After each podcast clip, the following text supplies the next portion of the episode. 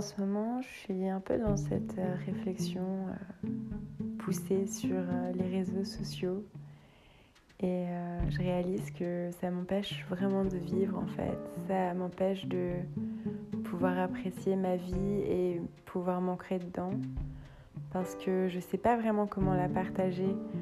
ça, me paraît... Je, vois bien ce qui marche, hein. je vois bien que mettre, euh, mettre en avant euh, des sessions de sport ou des conseils ou en fait le lifestyle. Le lifestyle, c'est quelque chose qui, qui, marche bien quand on est coach.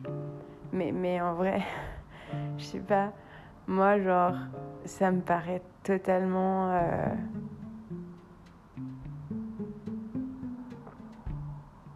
de euh, chaque fois que je suis en train de faire un truc euh, pour mon corps et mon bien-être, m'arrêter et le partager. Enfin, je... Et puis en même temps, j'ai pas envie de recréer ces moments parce que, enfin, parce que c'est du temps, de l'énergie et que c'est superficiel et que du coup, j'ai pas envie de consacrer mon temps et mon énergie à quelque chose de superficiel. moi, ce que, ce que j'aime, c'est, c'est, je sais pas, tricoter dans ma tête et détricoter surtout. Euh, et finalement être là pour autrui et les aider à faire euh, de même et, et en suivant son chemin. c'est pour ça que j'ai parfois un peu du mal à poster des articles sur des sujets euh, où, où, je pense que j'ai des choses à dire, mais, mais c'est juste que personnellement, sur mon chemin de guérison à moi, c'est mon corps qui va me demander une information et je vais pas. Euh, c'est pas parce que je suis quelqu'un que du coup cette personne elle va me donner cette information-là à ce moment-là. Et donc ce qui va se passer la plupart du temps, c'est que je vais taper ce que je cherche, l'interrogation que je me pose euh, sur mon moteur de recherche. Euh, Google, quand je suis trop dans le dans l'inconscient, et Ecosia. si, si, si, je suis déjà un sur mon portable et puis et puis plus attentive euh, à mon moment présent. Euh, mais finalement, voilà, et, parfois je me dis, mais à quoi ça sert de, de noyer euh, les gens sous, sous, des informations où, honnêtement, enfin, moi, ça me fait trop plaisir de faire des articles, mais à quoi ça sert? Il y a 10 000 articles, au, au moins, qui ont été faits sur le même sujet avant moi par honnêtement, je l'espère, quelqu'un de tout aussi compétent que, que moi, si ce n'est plus, parce qu'en plus, euh, euh, clairement, euh, peut-être qu'il a fait plus d'études ou, et que donc du coup, quand il, quand il pose son avis sur un sujet défini, il le fait peut-être avec plus de, de, brio que, que, je pourrais faire en, écrivant, en écrivant des euh, des publications qui sont plus euh, informatives. En même temps, je me dis quand même que je vais le faire euh, à ma façon. Donc, je cherche encore la bonne façon, une façon qui me ressemble un peu et qui ressemble, je l'espère, pas trop à ce qui se fait déjà, parce qu'à quoi ça sert de faire comme les autres euh, on n'a que son chemin à soi. Alors après, si dans son chemin à soi, il y a des choses qui euh, rejoignent euh, des habitudes conscientes qui font du bien à tous et qu'on trouve tous sur le chemin de sa propre guérison, bon, et eh ben, tant mieux.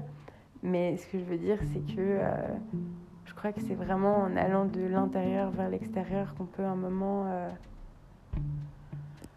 trouver, trouver des réponses. Et c'est un peu, sincèrement, c'est un peu comme ça que je suis euh, devenue coach.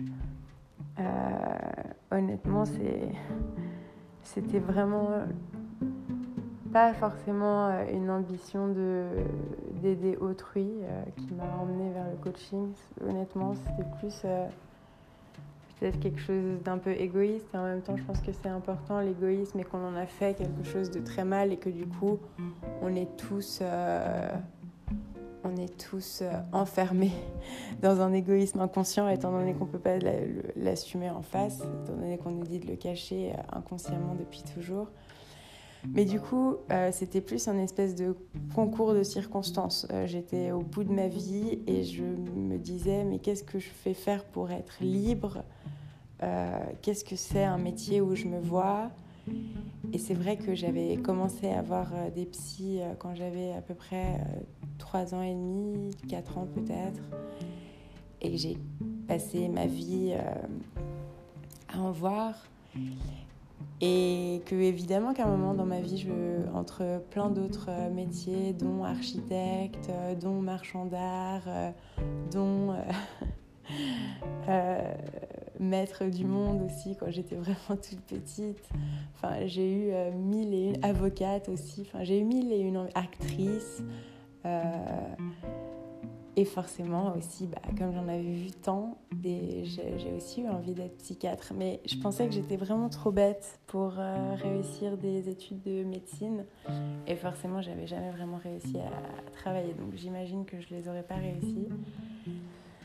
Mais euh, à ce moment-là de ma vie, je me suis dit quel est le chemin qui m'amène le plus rapidement à cette position où on se retrouve en face de quelqu'un et où on peut l'écouter? Et finalement, le plus rapide, c'était d'être coach. Euh, parce que euh, j'étais jeune, j'ai voulu faire le truc bien, j'ai pris une des meilleures formations, à mon sens. Et, et je me suis, euh, et je me suis un peu lancée et sans vraiment savoir en fait. Juste en me disant c'est le, c'est le bon chemin. Je sortais d'un burn-out donc j'avais aussi prévu de partir en Inde un mois faire une formation prof de yoga. Et ça c'était génial. Je pense que là-bas j'ai vraiment... Euh, en gros, l'expérience que j'ai vécue là-bas, je pense que c'est comme les gens qui prennent de l'ayahuasca, sauf que moi, la différence, c'est qu'au contraire, c'est peut-être le, moment de ma vie où j'ai euh, du coup pris absolument rien, euh, puisque j'étais dans un ashram, donc euh, même le café n'était pas autorisé, donc autant vous dire que c'était très healthy, healthy. et, du coup, et du coup, quand je suis trop healthy, clairement, c'est pas gérable. Et c'est marrant parce qu'à un moment, il y a une guérisseuse qui m'avait dit que je vibrais comme lourde. Au début, mon ego euh, spirituel de l'heure s'était dit génial, je suis un miracle ambulant, trop bien. Euh, en réalité, euh, bah, je pense qu'il n'y a pas de bien, il n'y a pas de mal, il n'y a pas de haut, il n'y a pas de bas. Et quand on vibre trop fort, bah, on va plutôt avoir tendance à chercher des moyens de réduire ses vibrations, même si c'est pas forcément la voie. Il faudrait être prêt à s'accepter entièrement, mais je veux dire, parfois il y a des étapes. Et puis en plus de ça, euh, comme on attire ce qu'on vibre, euh, bah, moi je vibre pas vraiment euh, fréquence, fréquence coachée. donc, donc, parfois ça me met un peu des bâtons dans les roues parce que, bah, parce que les gens ils ont peur de moi. Inconsciemment, évidemment, je fais pas très peur, hein. mais j'ai l'impression que voilà, y a une énergie qui, qui, fait un peu peur l'inconscient des gens autour et que du coup ça me met un peu dans une euh, euh, ça met une distance. Et vraiment j'essaye de je crois que c'est pas moi qui mets cette distance. Quand j'étais enfant finalement j'ai en guérissant enfin quand on a des choses euh, très très très limitantes des croyances très très ancrées et limitantes parfois ce qui arrive c'est que ça vient pas de cette vie. Et j'ai pas eu non plus trop d'expériences euh, magiques. Mais euh, je me suis rappelé de certaines vies qui auraient pu expliquer pourquoi je suis née en ayant l'impression d'être euh, un peu persécutée et qui en fait ont créé cette réalité d'un enfant rejeté, mal dans sa peau, différent. Et, finalement, j'ai eu des, souvenirs qui sont revenus euh, grâce à des gens et je me. Je crois que j'arriverai jamais à. Euh, c'est compliqué dans ma tête. c'est très compliqué dans ma tête et c'était un réel chemin de simplifier pour pouvoir trouver euh, cette espèce de bonheur inébranlable en soi. et même encore maintenant, maintenant j'ai vraiment l'impression que je suis morte plusieurs fois dans ces dernières années.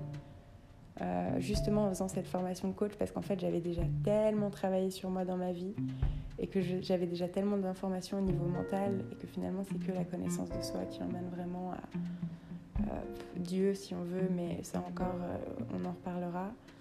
Mais, mais du coup il n'y a que la connaissance de soi et la connaissance de soi à un moment il faut la transmuter il faut voir un peu ce que c'est il faut ouvrir ses valises ces si lourdes valises et en fait se rend compte qu'elles transportent euh, un peu l'or de l'âme. Alors quand on les ouvre, ça ressemble peut-être pas à ça, hein. c'est un peu de la boue, mais cette boue, euh, voilà, c'est la guérison, c'est vraiment euh, un moment de, vous avez cette capacité de transformer cette boue en or et puis finalement de créer vraiment un palais à l'intérieur de vous-même qui vous tient en sécurité quoi qu'il quoi qu'il arrive et et j'ai envie de vous dire, il n'y aura que vous pour y croire parce que c'est invisible. Hein. Il n'y a pas de. Euh, et puis, c'est pas. Alors forcément, si vous travaillez, vous allez voir la réalité, elle va changer, etc. Mais euh, il y a vraiment cette, euh, cette patience parce que ce qu'on.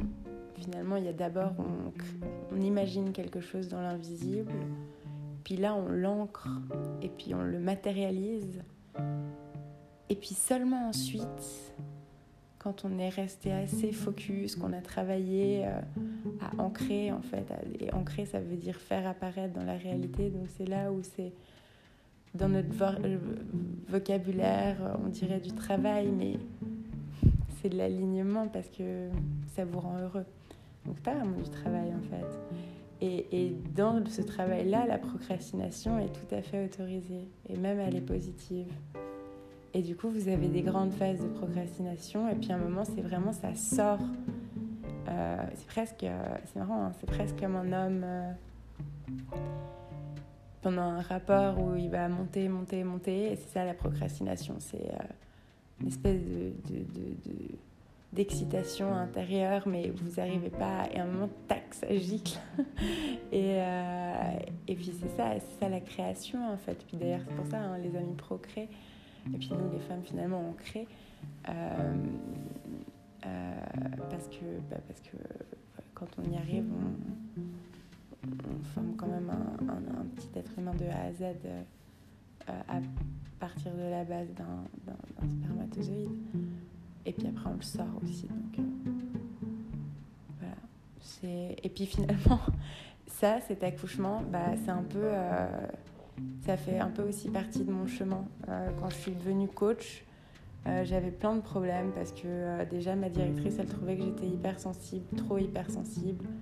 Du coup, j'ai même dû faire un examen de rattrapage parce que j'avais les notes, mais elle pensait quand même qu'il fallait que je reporte d'une année. et parce que j'avais, bah voilà, je faisais des choses qui n'étaient pas du coaching. Euh, qui était plus de la guérison, sauf que moi je viens pas d'une famille spirituelle. La guérison pour moi c'est un truc de ukulélé, donc j'étais juste en train de passer l'année la plus compliquée de ma vie avec des espèces de miracles ambulants, des choses auxquelles je pouvais à peine croire. Et sincèrement, je pense que je me suis demandé tous les jours, plusieurs fois par jour, si j'étais en train de devenir folle. Et puis à la fin, quand je suis devenue coach, je me suis dit que coach, c'était pas. Euh, c'était pas assez, c'était pas assez parce qu'il y a bien plus euh, de ça, parce que du coup, en devenant coach, j'ai. Et puis en faisant cette formation en Inde, et puis en fait en ayant en plus à côté cette espèce de parcours de guérison avec des gens qui m'ont appris des choses à ce moment-là, des expériences de vie. Tout ça qui s'est coagulé, qui a créé vraiment une espèce d'alchimie euh, hyper intense. Et, euh, et finalement, je me suis dit, mais quand on est coach et qu'on a ce, pouvoir-là de intuition, parce que en fait j'avais cette intuition et j'ai vraiment appris à la canaliser en devenant coach. Parce que faut... c'est vraiment un truc d'ego de balancer son intuition comme ça. Quand on sert avec le cœur, on, s'assure que l'intuition, elle va pas emmener la personne trop loin on essaie vraiment de mettre euh, ses compétences au service de l'autre. Et, euh, et voilà, et finalement c'est un peu ça qui m'a fait devenir coach. Tout un enchaînement de circonstances. C'est surtout ça qui m'a fait devenir coach philosophale.